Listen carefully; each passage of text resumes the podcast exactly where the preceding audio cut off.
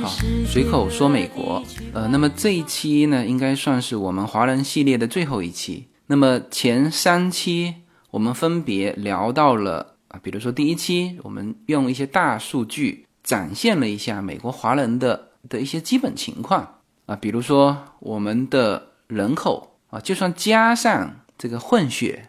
就是有我们华裔的这个一部分的混血啊，差不多就是四百五十二万当然，这个是二零一六年的这个人口普查的数据啊，现在会增加一些，但是也不会很多。那么这个呢，只占到美国人口的百分之一点二，也就是说，华人在美国绝对是属于少数民族。那么这一点二里面啊，其实还还在细分。这是官方细分的哈，这不是我们自己分的哈。这个从很多移民的条件里面就可以看得出来。就比如说中国大陆的有排期嘛，那现在连这个 EB one 都开始排期了。但是呢，台湾和香港啊，它是不排期的。那也就是说，在美国的华裔，实际上呢，在官方来说也也有细分，中国大陆、台湾、香港啊，还有东南亚的华侨啊，他写是写华裔啊。但实际上它是东南亚的，那这一些的点，其实我在这一期是用得到的，所以我需要通过前面三期的铺垫，最后讲到这一期呢自己的一些观点啊，这个是呃第一期的，主要是刻画我们的样子。华人在美国属于少数民族，而且在政治上现在啊并没有多大的影响力，也就是说从参众两院。的这个比例来看啊，比这个一点二还少啊，总共就三个，就参众两院合起来是五百三十五人，但是呢，总共只有三个是华裔，然后这三位华裔里面还有两位是来自台湾啊，这这些比例大家记住哈，我这一期我要讲到后面表达自己的一些观点的时候，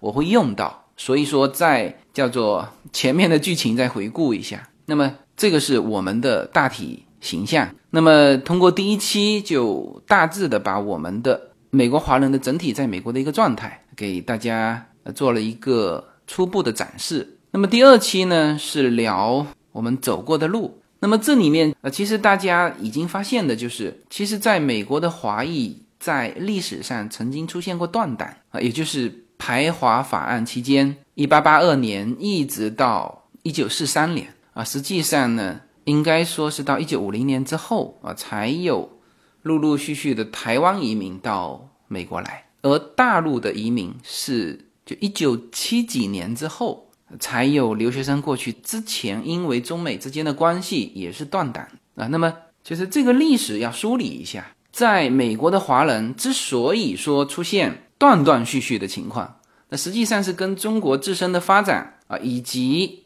中美的关系是有关的。啊，那么这个是第二部分。那么第三期我们聊到在美国的华人的一些抗争的事件。那么很典型的就是黄金德案。你看，他用一个人就把美国的法治往前迈了一大步，呃，就是奠定了这个美国出生地原则。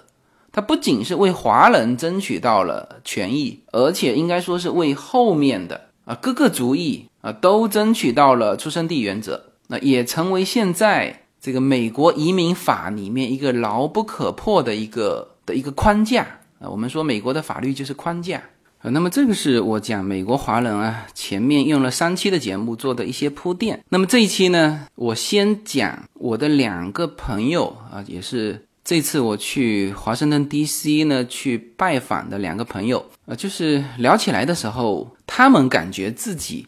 作为在美国的这个华人或者或是华人家庭吧，他们觉得遇到的一些瓶颈和一些困惑啊，当然在聊这两个不能说故事啊，是真实的，就跟他们的交流的内容之前呢，呃，还是说一下，就总体来说，我们这个民族啊啊是是一个很有忧患意识的，就什么意思呢？就是其实华人现在在美国啊，因为华人很努力嘛，而且应该从近代以来哈，也就是说从从一九七几年过去的啊，无论是台湾人、香港人、中国大陆人，啊，教育和英文程度都不错啊，再加上自身的努力，那么在美国其实啊混的是不错的，从经济指标上看也是很不错的。就整个亚裔在美国的整体的平均收入，呃是要高于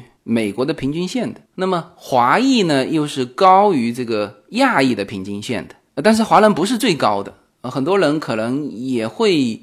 有一些误解，觉得说，呃，华人是不是最高的？不是，呃，首先这个不是从资产角度说哈，是从收入角度说。呃，当然这里面有一些数据的这个误差在，因为新一代的移民过来，他可能资产很多啊，但是收入他并没有那么多，或者是并没有报的那么多。呃，但就目前的这种水平来看，是高于这个亚裔的平均线的，但不是最高的。那么像东南亚这一带，那是基本上是叫低于这个亚裔的平均线的，老挝啊、缅甸啊、印尼呀啊这些都在大概四到六万美元的这个家庭平均收入。那么六万以上的，比如说越南、韩国啊，这这在六万左右吧。就韩国的收入也并不是很高，然后就到中国，中国大概的平均是七万。七万多吧，然后再往上是日本，日本大概是八万的年收入，就日本家庭平均哈。然后上面还有两个，大家可能听到日本就觉得，呃，可能亚裔是不是就是日本裔是收入最高的啊？不是哈，再往上是菲律宾人，这个大家都很呃有点诧异了哈。但事实上是菲律宾人在美国这边呢，他因为英文好。然后呢，他主要是靠技能啊，做一些护士啊，酒吧里面调酒啊，就大量的你可以看到，这个菲律宾人在就很稳定的，就是比如说护士啊，大量的是菲律宾人，护士的收入蛮高的，所以他是靠英文好和有一技之长。那么最高的是印度人，那么印度人除了英文好、有一技之长之外，他的整体教育状况是比较高的。他在就美国承认的大学学历哈，大概百分之六十，百分之六十的印度人上过大学。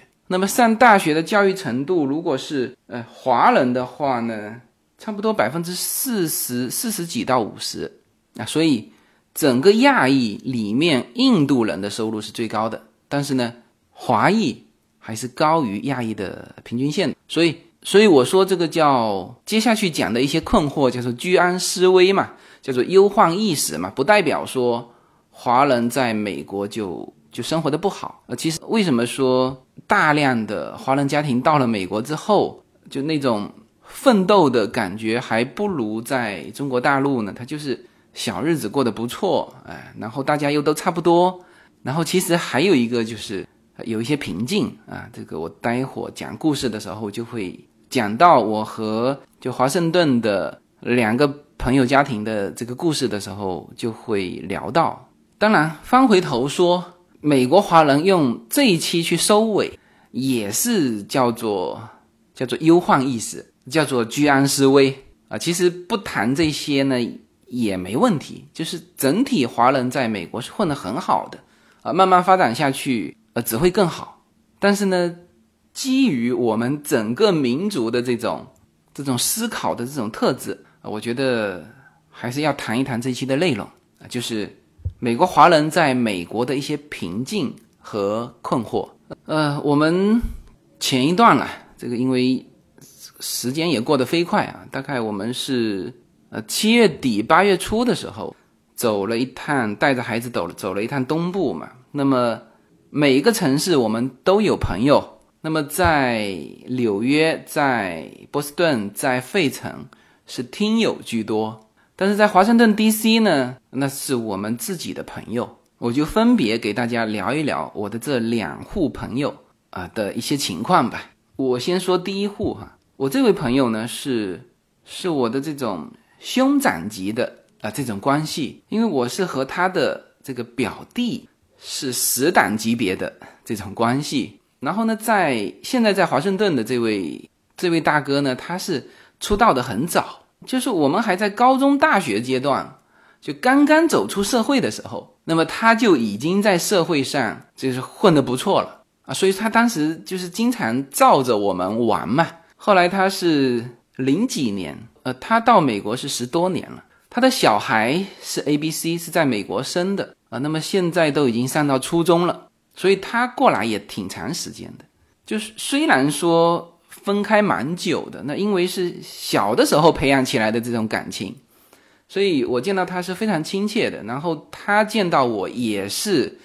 叫做掏心掏肺的聊一些事情，呃，他们实际上是住在马里兰，呃，其实，在很多人说在华盛顿 D.C. 啊，他实际上呢都是住在马里兰，呃，就是就像很多人说是在纽约，但是实际上是住在新泽西一样，这没什么差别啊，就是开车，我们从我们的酒店开过去四十几分钟吧，那么我们开过去到他家做客，那么他是新搬的房子。他说也是为了孩子读书嘛，就从一个原来就还不错的学区，就搬到了就马里兰数一数二的学区，整个马里兰州哈。那么他那边的房子就非常贵了啊，从这个房价也可以看得到。那么他在美国呢是发展的不错的，他到美国之后，呃也很快，他自己有说辗转考察了一些项目啊，后来就很稳定的做了一个行业。那么在那个行业也做了十几年了，也积淀下来他的团队以及他的客户，所以就他现在而言呢，就是就属于那种收入特别稳定。就他说，在美国的客户啊，就是老美的客户，他没有太大的这种变化，他一般不换客户的啊，所以他的这些老客户是做了十几年了啊，从他的住的环境，从他。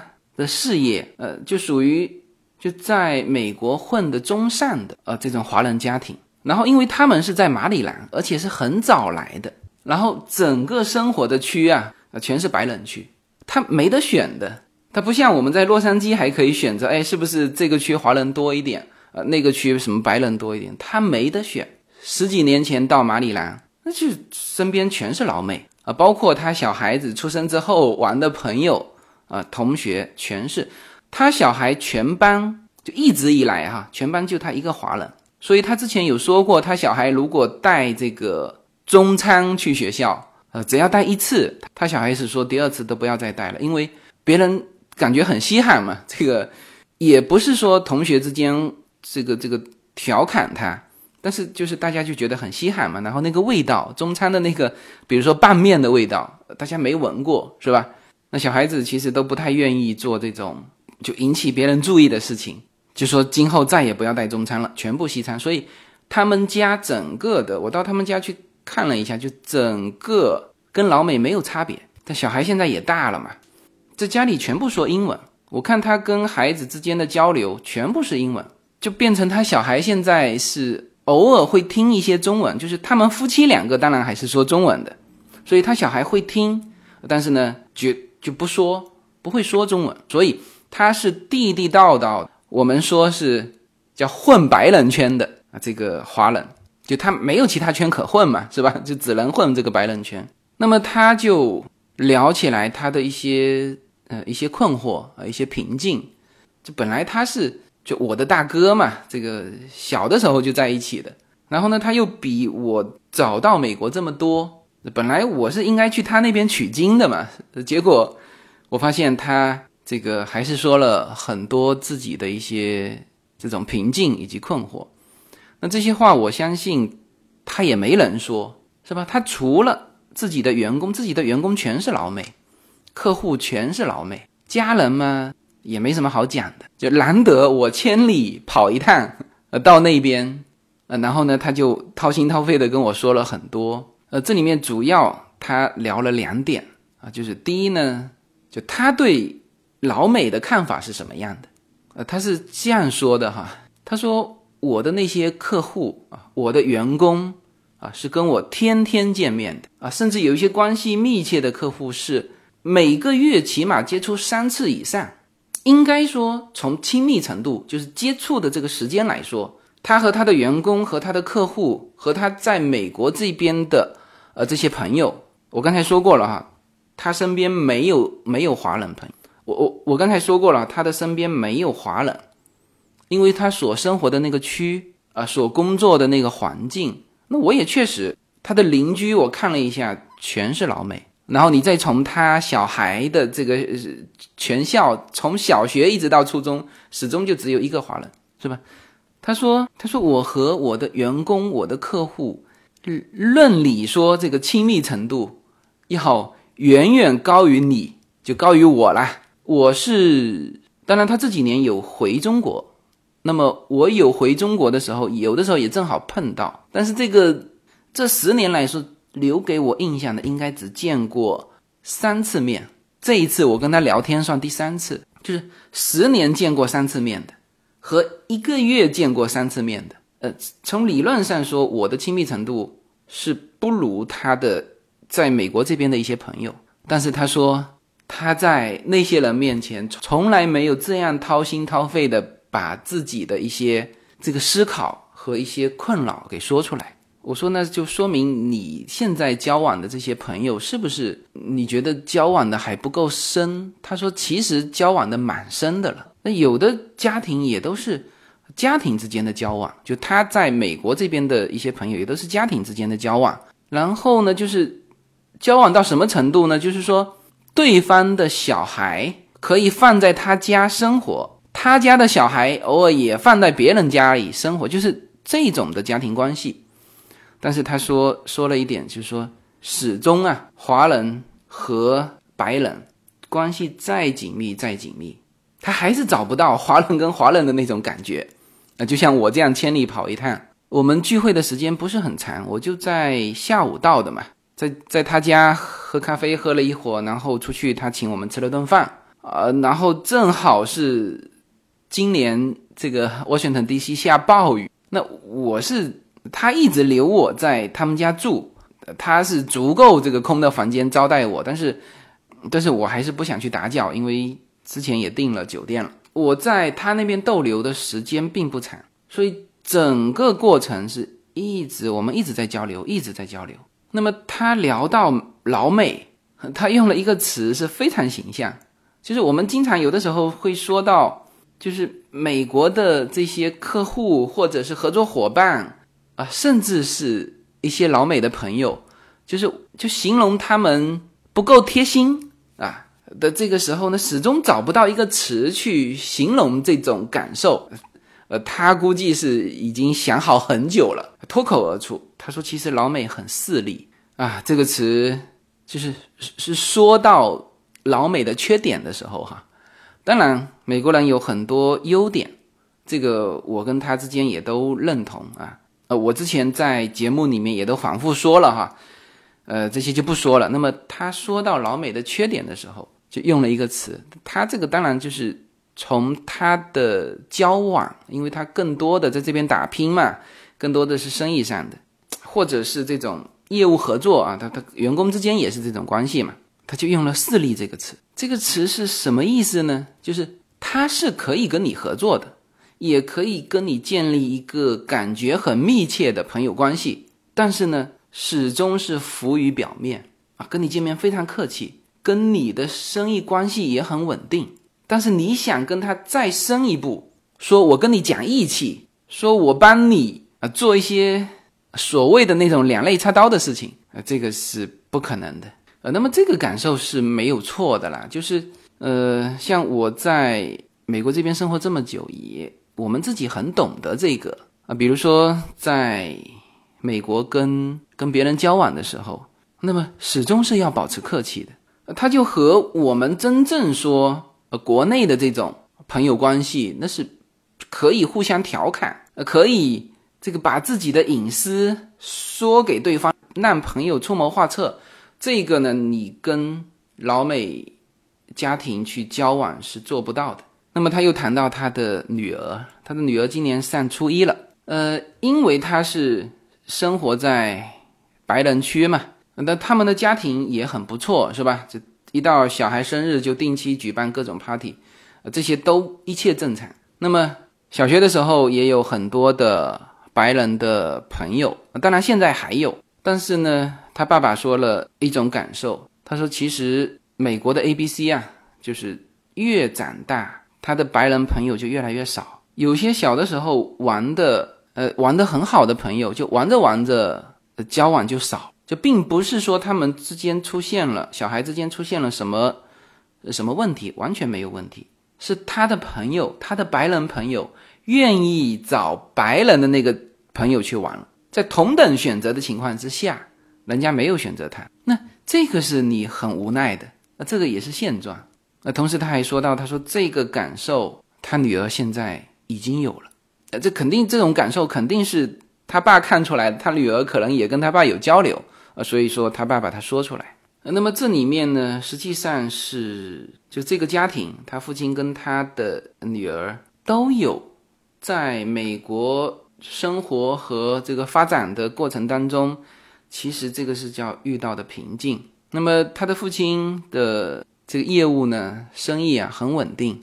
但是呢，他也说了，他说十年前他就是这个业务量了，十年之后还是这样，所以他回到中国大陆，看到他曾经的那些小弟啊，个个什么什么又做到上市公司啊，董事局主席又怎么样怎么样，他说这些人当初都是跟着他混的啊，所以他的心态就就不好接受。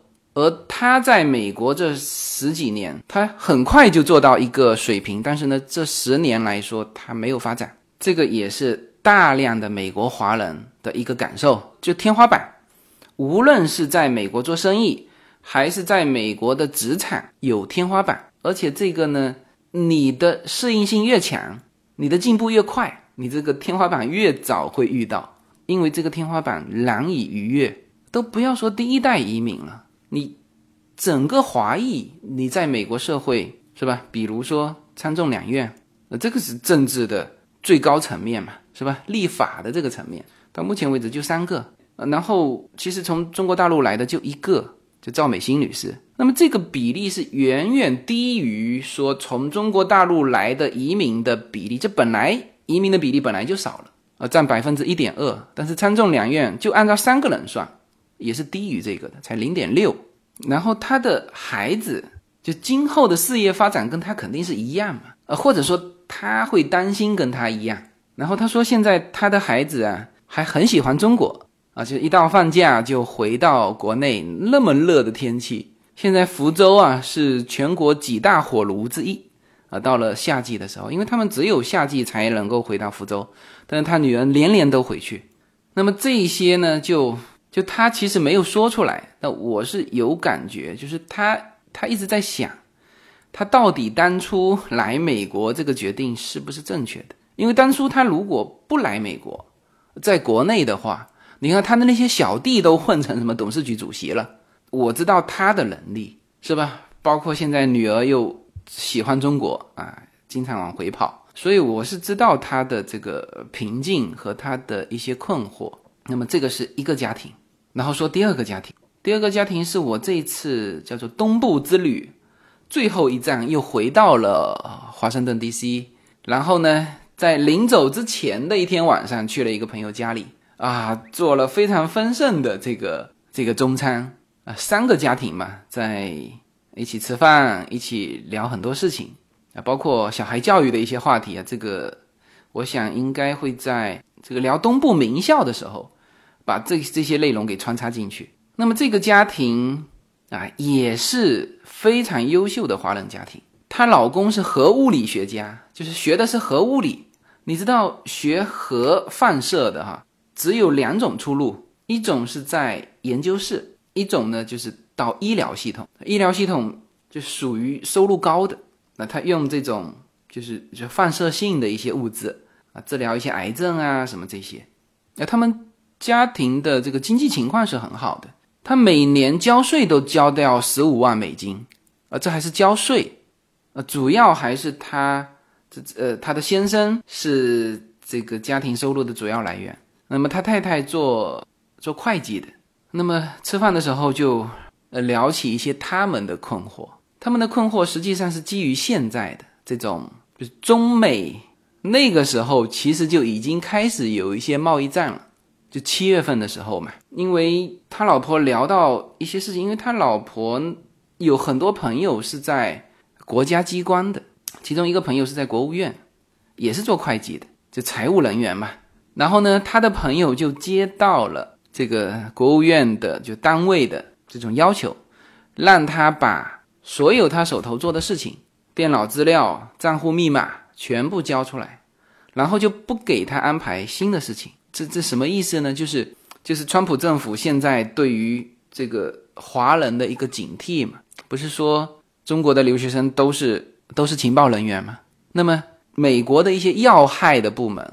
它实际上现在就已经开始，也不能叫清理哈，就是慢慢的把一些重要的位置不让你华人去从事啊重要的单位、重要的岗位。呃，那么这种的风气是在蔓延的，然后蔓延到他身边的时候，他就开始就是这种不安全感就出来了。那么他的先生呢是这绿卡已经拿了十几二十年了，始终去没有去。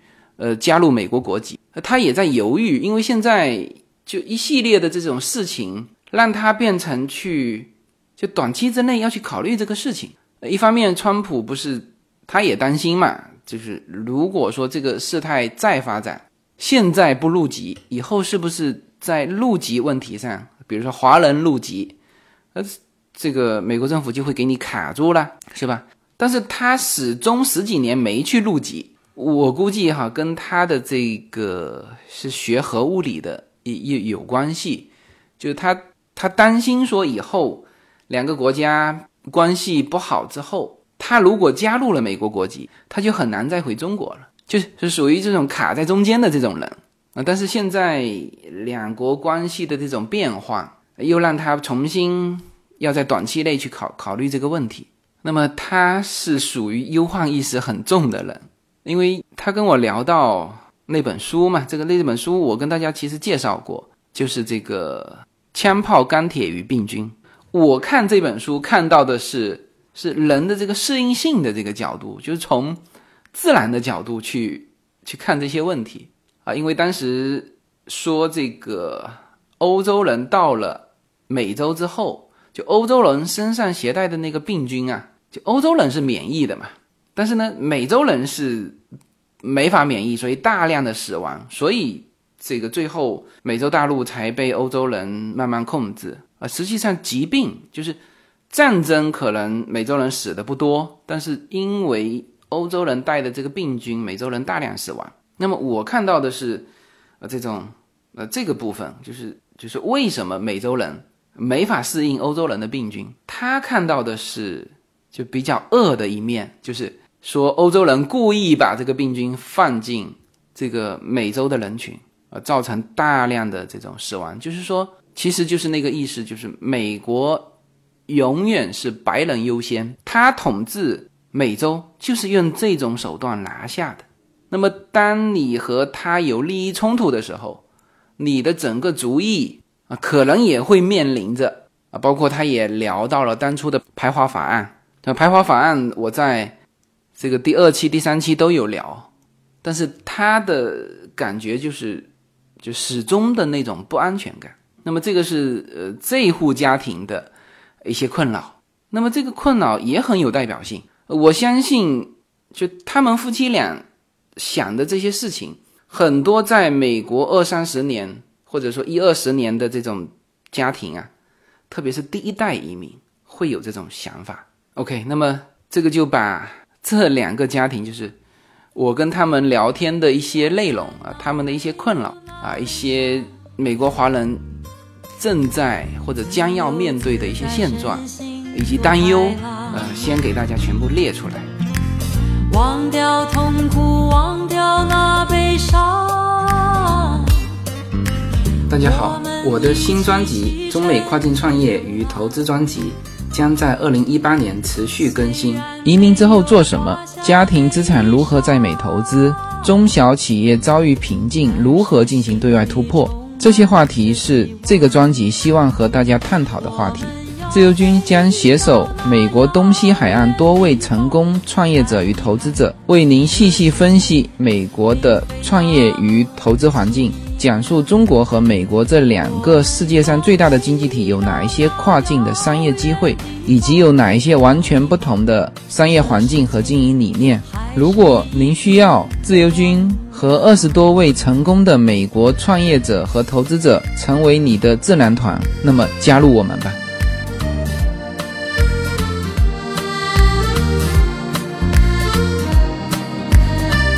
好，那么前面呢聊了两个我在 Washington D.C. 的两个朋友啊，就是两个家庭的呃一些他们感觉到的。一些美中不足的困扰，那是可以用“美中不足”这个词的哈，因为他们你看哈，家庭的收入、家庭的这个居住条件、小孩的成长环境啊，都是最好的。呃，我忘了说了哈，刚才第二个家庭所在的区是马里兰的第一学区，呃，因为他们只是把地址发给我嘛。呃，第一个朋友呃，就是我那位大哥呢，我是刚到华盛顿的时候我就去的。然后呢，东部走了一圈，回到华盛顿的时候，最后临走一天才去拜访这第二个朋友，所以我不太清楚他们家是一个区啊，还是说呃不同的区。那反正我那位大哥说他的学区啊，应该他说不是排第一就是排第二，而第二户家庭是直接斩钉截铁说，他说我这个区是马里兰排名第一的区，就是他们这两户家庭在美国里面。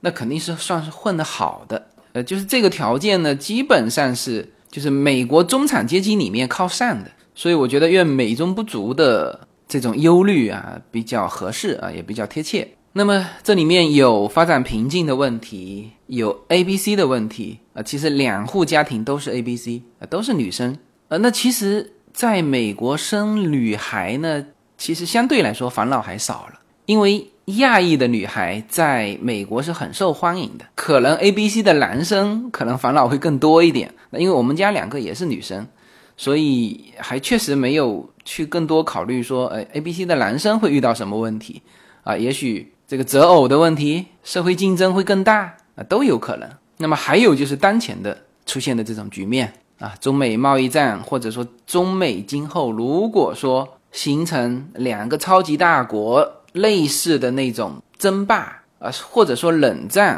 啊，那这个都是比较长期的。那么，在美国的华裔啊，担忧的一些问题啊，比如说摆在面上的啊，就是一些美国的重要单位的一些重要岗位。如果你是这两个国家是处于这种冷战的状态，当然我不希望这种局面长久啊，但是从目前来看，中短期都避免不了。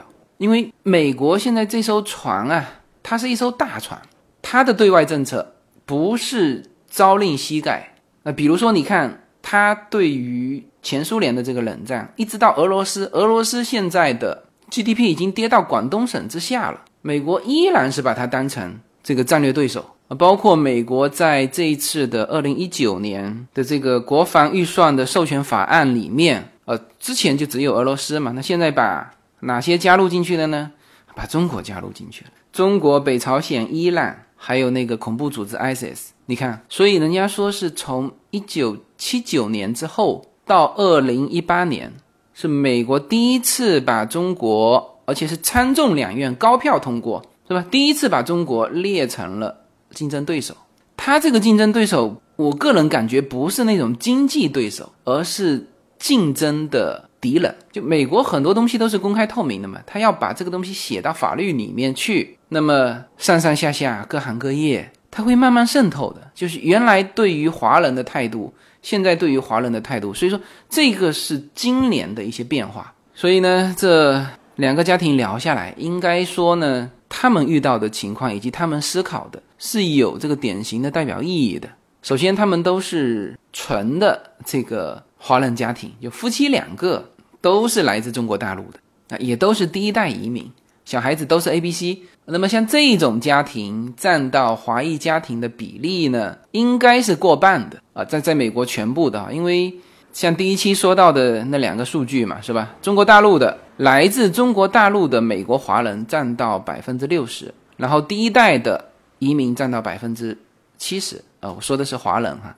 那么他们的考虑的问题里面啊，更多的是对于今后的一些担忧啊，所以啊有必要啊，对于这两个家庭的情况啊，以及他们所代表的可能更多的华人担忧的这些问题啊，其实还真的是有必要来来分析和讨论一下，就哪些问题是确实存在的，而且呢是是重要的。然后面对这种问题，我们应该怎么分析，怎么去思考？首先啊，这个在美国啊，它是一个多元文化，同时也是多民族混居的一个国家。我经常说，呃，美国就是世界嘛，因为它原来这里是一块。几乎是可以说是空地了，啊，印第安人很少，或者说后期印第安人就由于这个病菌啊或者是什么，它反正数量很少。那么大量来的是外来人口，白人先来，然后黑人来，是吧？然后西裔、亚裔，主要是就分到亚裔的时候，再往下细分，那就极其之少量了。所以在美国来说，大的这个种族，呃，其实。就分这四种，那么族裔的这种分类啊，这个标签，这肯定是有的哈。呃，这个呢，就从肤色来分类，虽然说现在呃不不可以存在显性啊，不管是歧视还是什么仰视啊，呃，它都是存在的，是吧？比如我们现在说到的白人优先，那白人里面也分好多阶级嘛。什么流浪汉还很多都是白人的，但是有的时候的说法，他自然而然就会说成以这种种族来作为一个标签。那当初这个辛普森杀妻案的时候，辛普森的律师啊，他要打这个黑人牌，辛普森说：“我怎么会是黑人？是吧？我是白人，好不好？”哼，这个什么意思呢？辛普森大家都看过照片嘛，知道他肯定是黑人。啊，当然他不会那么黑呀，这这皮肤有点像奥巴马，是吧？奥巴马，你说他是什么人？啊他他也是黑人嘛，因为他是黑人，所以他在台上的期间，很多人其实是看着他的这个肤色，其实他作为黑人还更好说话的。比如说对于一些黑人的约束，白人是不可以说那些话的，他其实是好说话的。但是很可惜的是，他没说。那这个就是他执政八年，其实应该做到的一些事情，就很遗憾他没做到。就本来他的这个肤色。去说，你去看这个美国脱口秀的一些节目，吐槽的最无顾忌的就是那些黑人的吐槽脱口秀的这个表演者，呃，他们是最无顾忌的，因为他们本身是黑人。但是奥巴马当时其实他存在着一个去弥合这肤色差异的这种，它可以起到这个调节的作用。但很可惜，他这个人啊太乖巧了，很多话不敢说啊，比如说。就在他上台的期间，很多的地方上的这种刑事犯罪，呃，都是黑人。其实很简单，他就是一个抢劫，是吧？入室盗窃啊，就是黑人干这事。那警察抓住他们的时候，他们老是以这个说白人欺负黑人，就是以种族的这种问题去对抗。那么遇到这种情况，其实你作为奥巴马，那就简单，你这就是一起正常的刑事案件，你你叫白人的警察。啊，甚至很多警察局里面大量的是黑人警官，你叫他们依法办事不就结了？哎，但是奥巴马在处理的时候，就是就还是去批评这个白人警察，那这就立刻就把这件事情又当成种族去处理。那么到了川普现在呢，他本身是白人，那他说什么都不对，是吧？就是在美国的现阶段，你一定要知道存在肤色的差异，白种人、黑种人、蜥蜴。亚裔，亚裔就是黄种人，然后你说那种无差别的，呃，可以混各个圈的啊，混白人圈的，这个肯定也很多哈。就是我常常说，这个如果一个人啊，现在我包括我叫尤娜，今后啊要去多学那个西班牙文啊，因为如果你会西语，那你广大的一个西裔人口的这个市场，是吧？西班牙裔人口的这个市场你就进去了，以后。工作机会、生意机会也就更多啊！你当然是可以在呃工作上去混各种圈，这没有问题。那么生活上，你感觉啊，除了那种跨境婚姻的那种家庭哈，因为呃跨境婚姻家庭是很特殊的啊，包括混血，混血的问题可能是另外的他们的问题，就跟纯种的 A、B、C 的还不太一样。他说混血有混血的问题，就是哪边好像都能兼容。因为他的血统嘛，是吧？但是有可能哪边也都兼容不了。那这个又跟人的具体的性格有关了。就是纯种的白人觉得，哎呦，你这个有其他血统的，可能还拿你开开玩笑，是吧？那么纯种的华裔一看见混血，那可能又是不同的感受，就他不会把它完全认同成是自己的族裔，这是混血的问题。那 A B C 的问题是，就大量的 A B C 还是跟 A B C 玩在一起，就是它变得更窄了嘛。白人的圈子混不进去，新移民的圈子，他们又感觉好像又不太一样。也不是说不屑的混哈，他们也混不进来，是吧？我们现在在探讨的一些问题的一些思维，他也搞不懂。他毕竟是纯粹在这个美国长大的嘛。呃，当然这一部分 A、B、C，我是极其鼓励他们，就是要像我那个大哥的女儿一样，常常回国，是吧？你至少至少知道我们讲笑话的梗是什么，是吧？否则哗一下全部大笑，就他一个呆呆的在那里，是一下子就有距离感。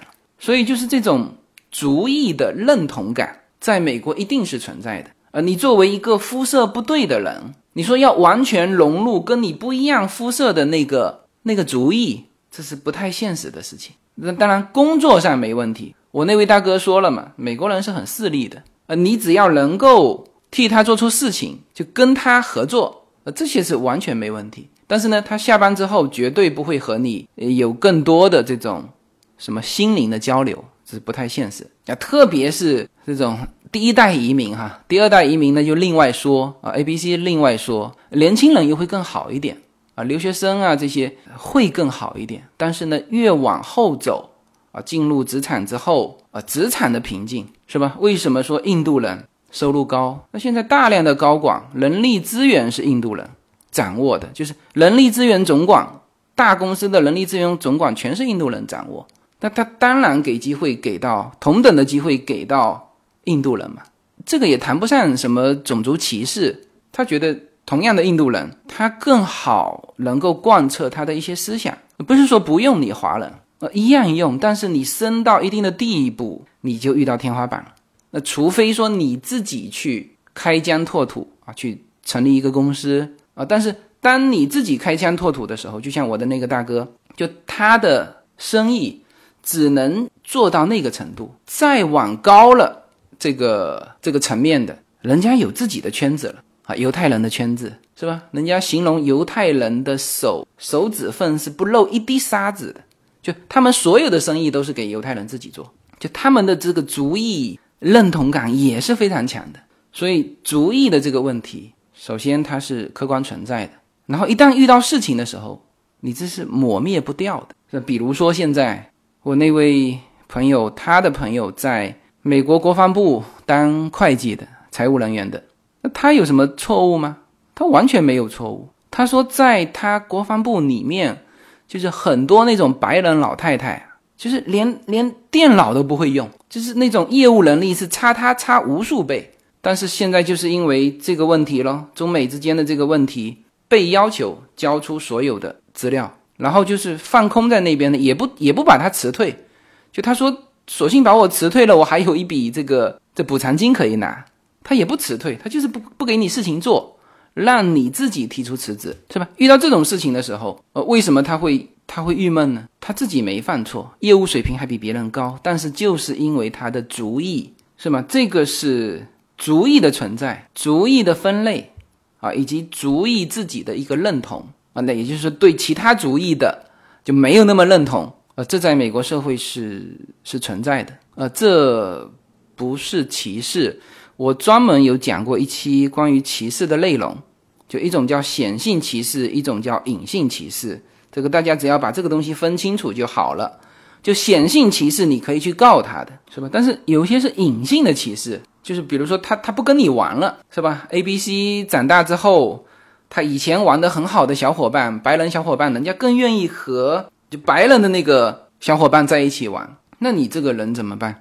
是吧？就像现在的中美贸易战，那那美国人人家说我只是在控制我的市场。再说白一点，我我不爱跟你玩，你你能拿他怎么样啊？你再比如说这个前一阵子的这个亚裔细分问题，就平权法案，那，这在美国的人都知道这个，呃，可能。国内的人不太清楚，他其实是先是在大学里面就招生的时候就原来是亚裔分成一类嘛，那现在在亚裔里面再细分，那就分出日本人、韩国人、印度人、呃华人啊，甚至现在好像说在华人里面还要再细分啊，这个分台湾、香港、中国大陆，就是像现在官方的这个分法是一样的。那么这样一细分呢，就就会把这个给到华裔的这个名额变少了。那原来是只是说在大学里面。那么现在呢，像我们这个行止由心的主播叫知道，我的公众号里面有开了一个栏目啊，就专门说小孩教育的。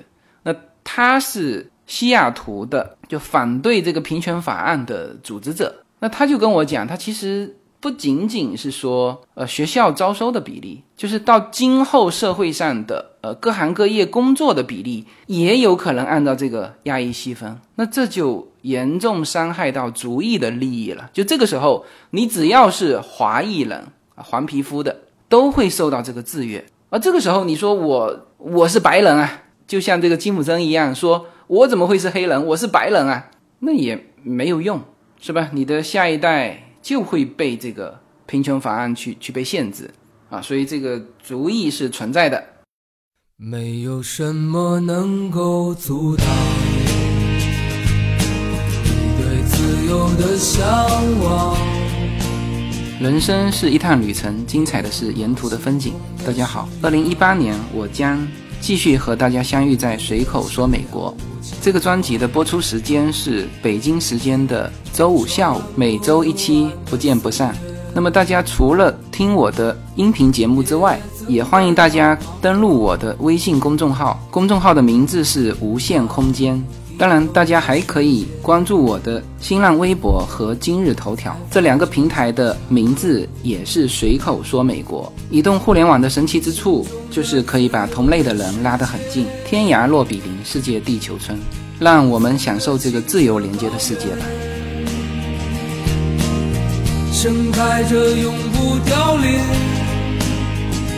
蓝莲花。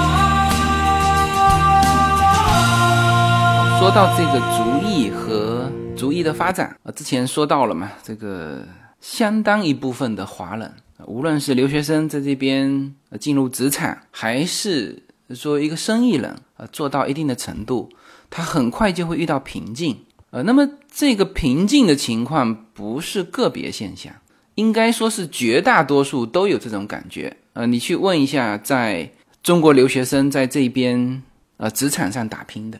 就非常厉害的，做到中层干部。就中层干部，我们很多优秀的呃华人，特别是在这边受过高等教育的，进入职场之后又进入有一些行业又进入的比较早的，就中层是可以做到，但是高层相对来说就比较稀少。呃，职场是这样，呃，这个政治场合也是这样，就是刚才说到了进入到两院的，就是联邦级的两院。参众两院的也是非常少。当然，现在华人比例比较高的一些城市啊，比如说呃洛杉矶的一些华人城市，Walnut 的这个城市的市长也是华人，但这这是一个小城市。那么我们说往上走到洛杉矶这个级别啊，这就非常少了啊。原来旧金山的市长啊，有一个老市长，长期是我们华人的，就是。稍微大一点的城市，呃，这其实也是华人的政治人物往上呃遇到的这种瓶颈啊。你像赵美心这样的，真的非常难得。那像武国庆啊，这个我们在讲述美国华人的第一期的时候，大家都有听到武国庆对于我们随口说美国听友的呃一段话。那像他这样的，他今年是竞选加州的这个参议员。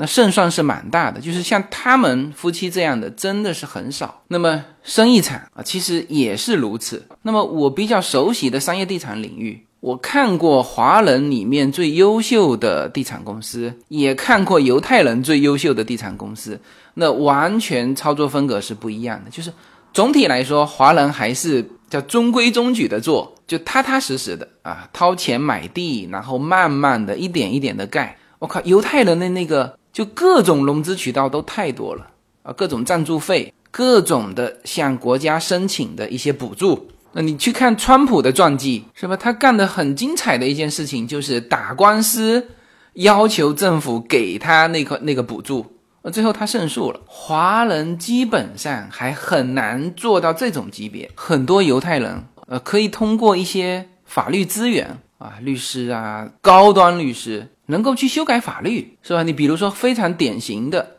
这个，我们现在说个人理财啊，先是买保险，然后就。呃，规避这个遗产啊，或者规避各种各样的风险，先开始做信托。那么，信托就是犹太人通过一起判例奠定下来的这个基础，是吧？它等于是绕开了遗产税了。那么，像这种的事情，就是在目前的华人领域听到的还比较少。当然，也也有，就是总体来说还是去抗争啊，就是伤害到我们的利益了，然后打官司告，哎，最后胜诉了，是这样的。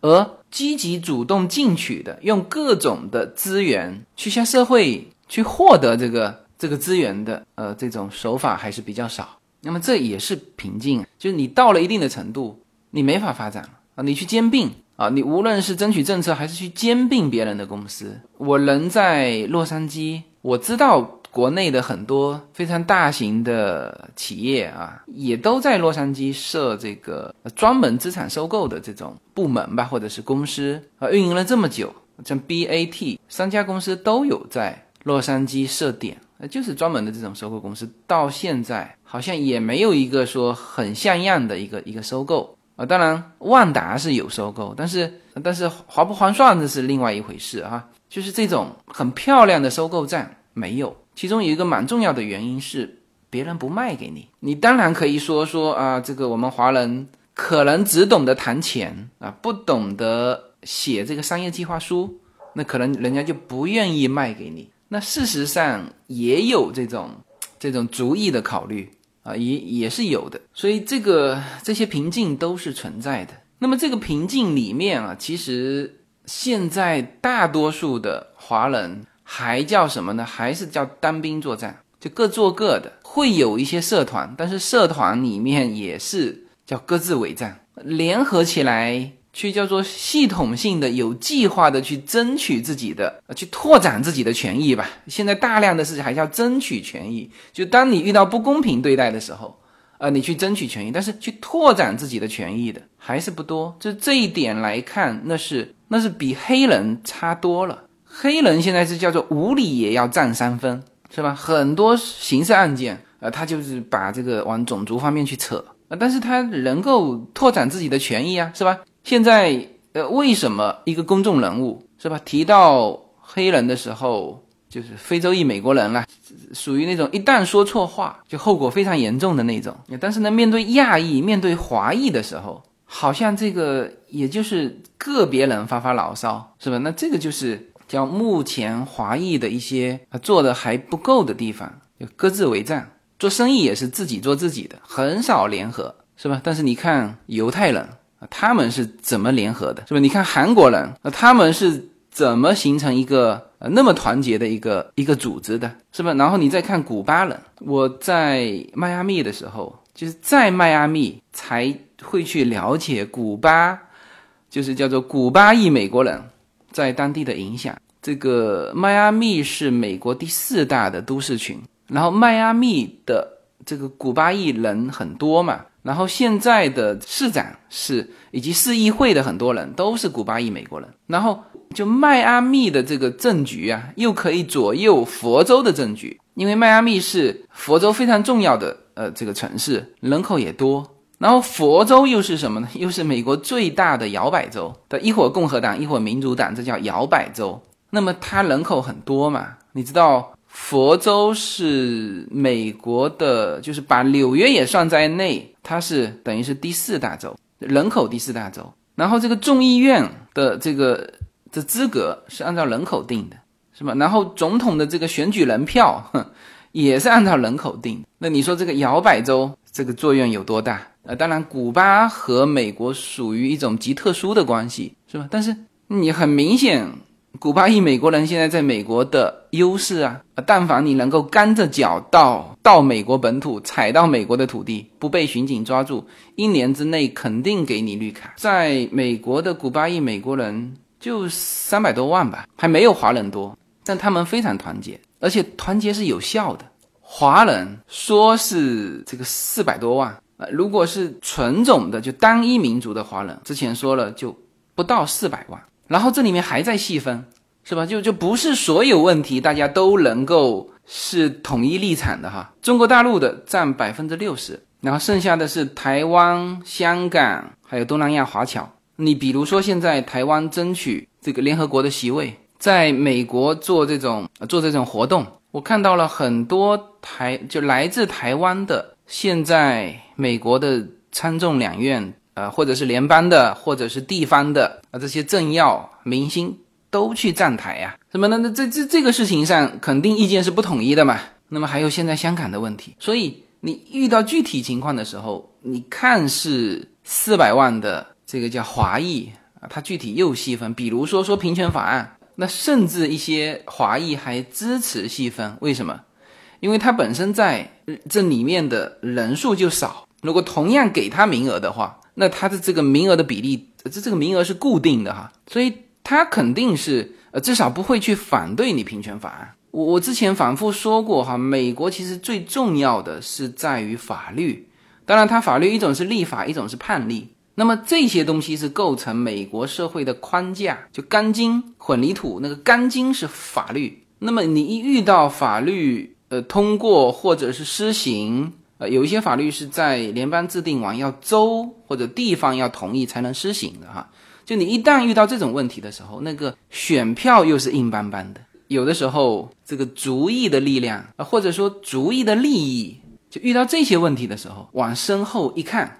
本来你的利益群体的人就少，然后再被一细分，然后内部还不团结，是吧？那内内部的不团结是平时就不团结，这个你你遇到这种紧要关头，呃，会呼啦一下团结一下，然后迅速又散开了，是吧？各个社会组织就往往是先考虑自己啊。那么这些情况，这个在我们人在美国哈就看到很多，就是有些公众号你都看得出来嘛，互相之间是攻击的嘛。本来就没多少人，然后呢，这里面还能列出长长的鄙视链来，所以这个呢，就是这些原因综合造成了现在确实，如果说到美国华人啊，他是存在瓶颈的啊。那么这些瓶颈呢，有一些是啊，确实我们在这片土地上啊奋斗的时间还不够久啊，因为之前说过了嘛，他断档了嘛。这个早期的到排华法案之前啊，那么。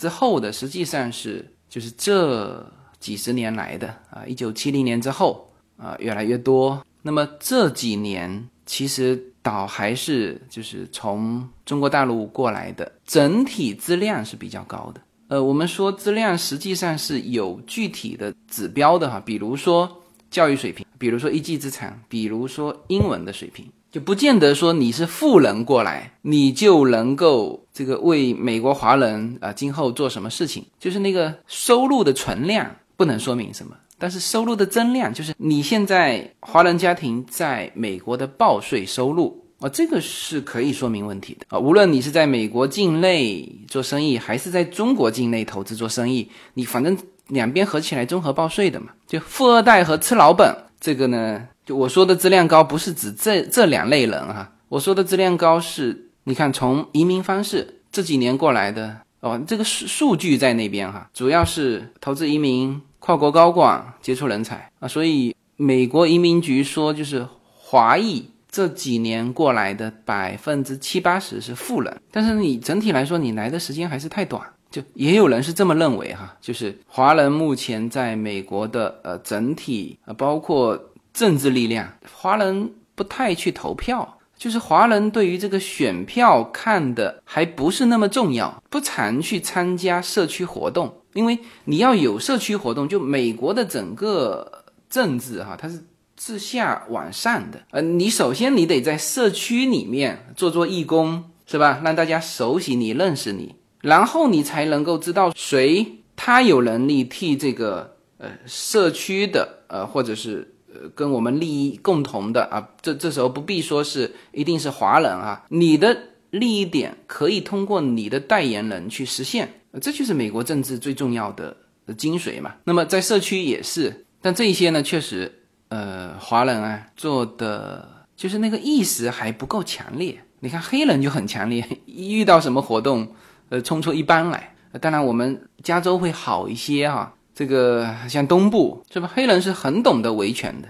也很懂得争取权益。那么，这个是我表达的另外一个观点，就是华人如果希望突破瓶颈，希望能够去获取像美国社会能够去获取更多的这种权益，那么选票和团结啊，这是不可缺少的。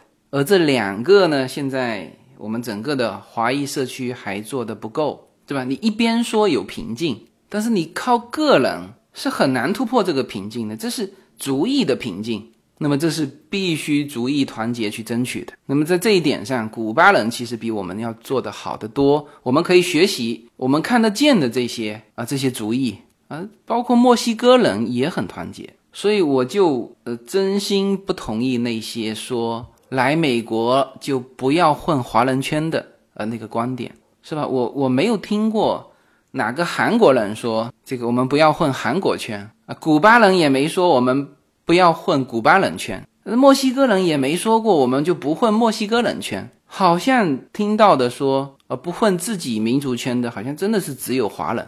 当然我是部分理解呃这种观念了，就是人往高处走嘛，就感觉说。去靠一个白人圈啊，自己就高尚了。实际上，第一，我反复说过，你你也混不进去，因为白人圈有各种各样的圈子，你是混爱尔兰圈啊，还是混犹太人圈啊，还是混什么圈啊？当然，也许有一些人他不以这个很严格的以族裔去去划分，但是他们有他们自己的圈。但是肤色是一个大门槛，很多小的这个协会，白人的一些协会，你。几乎看不到一个黑人，也看不到一个亚裔。白人还有很多圈子，美国白人人口超过一半，来自欧洲各地的都有，他们有自己的圈子。就像白人说我们亚裔一样，实际上我们自己分得清清楚楚，是吧？啊，同样是华裔，还分中国大陆的、台湾的、香港的，就不是说你身边有这个白人朋友。你就混了那个圈了，然后混了那个圈也没问题。我们平时工作也都在接触各种种族的人，但是你不要反回头说说我不混华人圈，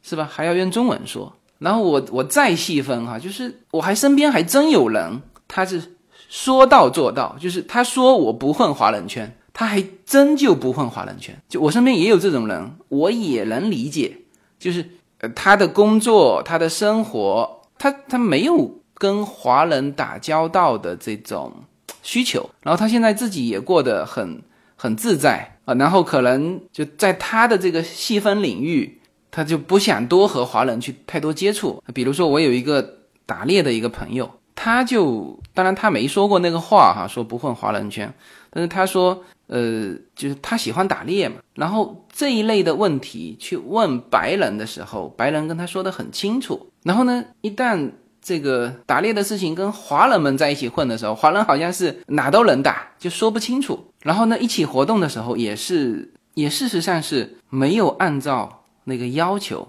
在规定的区域打猎啊，所以他就觉得很难跟华人玩在一起。呃，那他是说到做到，我给他介绍生意他都不要。我说，哎，我说你们认识一下，他是做什么什么的？那他说，哎，算了。那这个我也能理解，叫做说到做到。是吧？他就其实他也没说不混华人圈，只是说他自己安心过他的小日子去了。那还有一种人是，实际上他是以不混华人圈作为一种沾沾自喜的标签和标榜，翻回头来又要去做华人的生意。像这种现象啊，其实也是我刚才提到的华人之间不团结的某一种情绪。所以在在聊天的时候，有的时候会别人会问嘛，说这个，哎呀，美国的华人有。会不会被歧视？